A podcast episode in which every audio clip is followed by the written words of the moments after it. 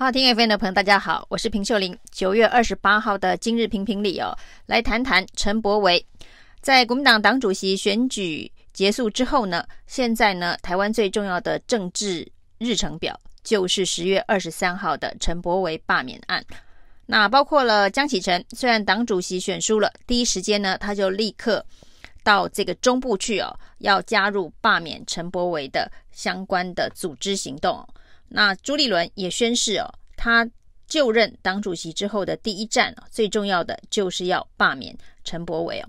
那陈柏惟在这样子的一个四面楚歌的状态之下，其实民进党声援的力道相当的弱。除了打算要选台中市市长的立法院副院长蔡其昌哦，力挺陈柏惟之外，其他民进党哦似乎没有把陈柏惟当成重要的友军呢。其实挺他的声音非常的微弱，在这样子的一个处境艰困的状态之下，陈柏惟当然要想尽办法力求表现。那他力求表现的方法呢，就是在立法院开议之后，希望能够在这一个国会殿堂展现出他问政的实力。于是呢，他就跑到了国防外交委员会哦，那有一个非常好的机会要质询国防部部长邱国正，但是呢，他却大闹。这个国防外交委员会哦，他怎么闹呢？他呢在上个会期提案说，因为有一些官员听不懂台语，那他坚持要用台语来质询哦，所以要求立法院要准备通译，由立法院来翻译陈柏惟的台语给被询的官员听哦。那他认为这是一个非常重要的事情哦，因为立法院。现在当然，院长是游锡堃哦。对于陈柏惟这样子的要求，不会打回票的，所以呢，也就真的准备了通译哦。那陈柏惟就打算在这上场的第一天哦，立院开议的第一天哦，那进入国防外交委员会质询的对象是国防部部长，好好的大展身手。于是他今天就申请了立法院的通译，要求有口译的服务哦。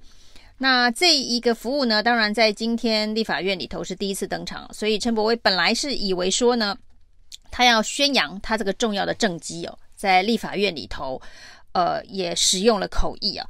那他特别说呢，这是历史性的一刻哦。他本来以为邱国正会好好的配合他的演出，然后呢，在立法院里头使用立法院的台语台语口译，然后陈柏惟可以在他自己的这个脸书上面。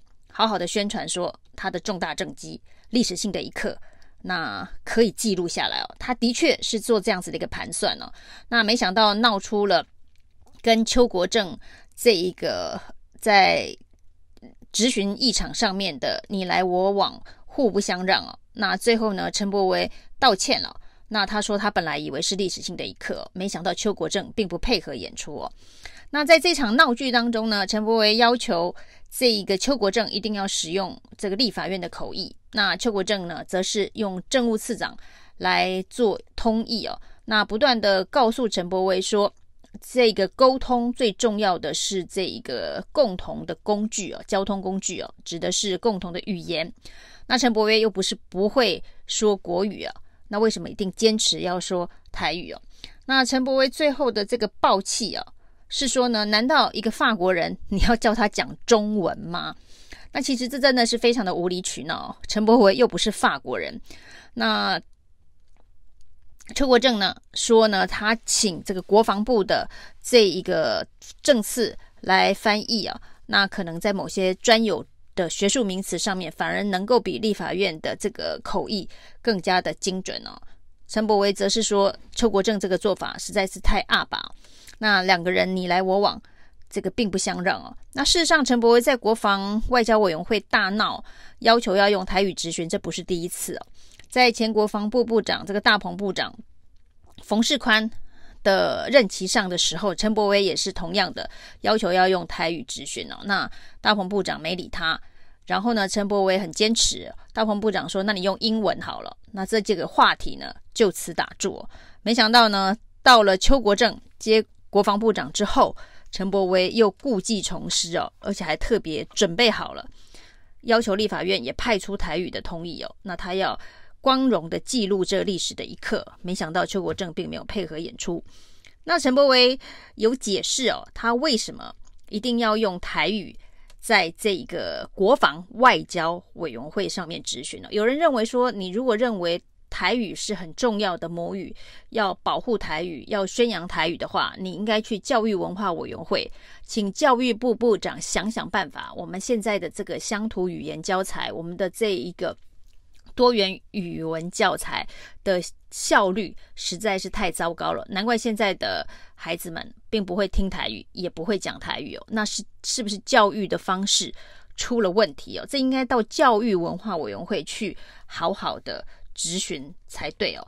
那陈柏惟解释说，他认为呢，这个每个人都应该要讲台语哦，因为台语是母语，是妈妈的语言哦。结果没想到就被网友起底哦。他曾经呃特别的把自己的家庭背景做一个简单的介绍，其实还蛮仔细的介绍。那这个介绍当中呢，陈柏惟的妈妈哦，其实是苏杭人呢，是上海人呢。那是苏杭人，结果他说母语是台语，妈妈讲的话是台语哦，这当然是前言不对后语哦。那不过陈柏惟这也不是第一次哦。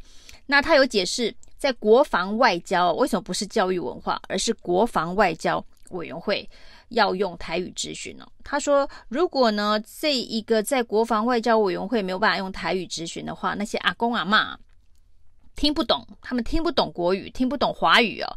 那也看不懂华文呢、啊，就说看不懂中文，他讲的可能是日剧时代的受日本教育的这些阿公阿嬷。他说阿公阿嬷呢听不懂华语，看不懂华文哦，那怎么一起参与全民国防哦，以及了解台湾现在的外交局势哦？这个理由呢，真的是也是蛮牵强的、你要求阿公阿嬷。要听得懂你在国防外交委员会的相关质询，是因为要让他们参与全民国防，是为了要让他们了解台湾现在的外交处境哦。那一定要用台语的方式质询，这些阿公阿嬷才听得懂。所以主要是为了阿公阿嬷听得懂，于是呢就要求邱国正要带一个这个通译。那这整件事情哦，真是荒谬加上荒谬。为什么阿公阿嬷要加入全民国防？有人就笑说，阿公阿嬷可能都打过二次大战哦，已经打过二次大战，到现在八九十岁的阿公阿嬷，你还要求他要参与全民国防哦？这理由真的是非常的牵强哦，跟你之前所说的，呃，要让这一个法国人讲中文啊，这样子的一个说法。一样的荒谬。那陈柏惟的在立法院里头的荒腔走板哦，真的是非常的多。那不管是之前的这个国防部长冯世宽，或是现在的国防部长邱国正哦，对于陈柏惟屡屡来闹场，而且都是用一些莫名其妙的主题来闹场哦，已经显现出相当高度的不耐烦。其实，在国防外交是一个非常专业的委员会，里头有非常的专业的质询内容。那陈柏惟常常用这种博板面。然后呢，以为会有声量，以为这可以光荣记录历史一刻的文宣手法，在操作这个质询哦，更让人家看破他不适任中央级民意代表的手脚。本来陈柏惟想要利用这一个台语口译在立法院首次登场，作为他的政绩，来展现他在立法院是一个非常专业。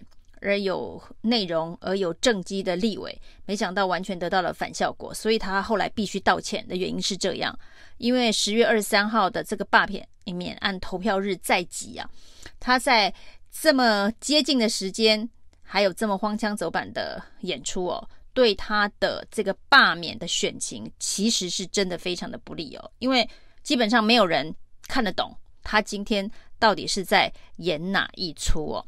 陈柏维是越来越危险哦，现在就看蔡英文愿不愿意全党一起下来救陈柏维哦。不过以陈柏维现在的这个表现哦，要蔡英蔡英文下军令状力保陈柏维哦，会伤的可能是民进党自己哦。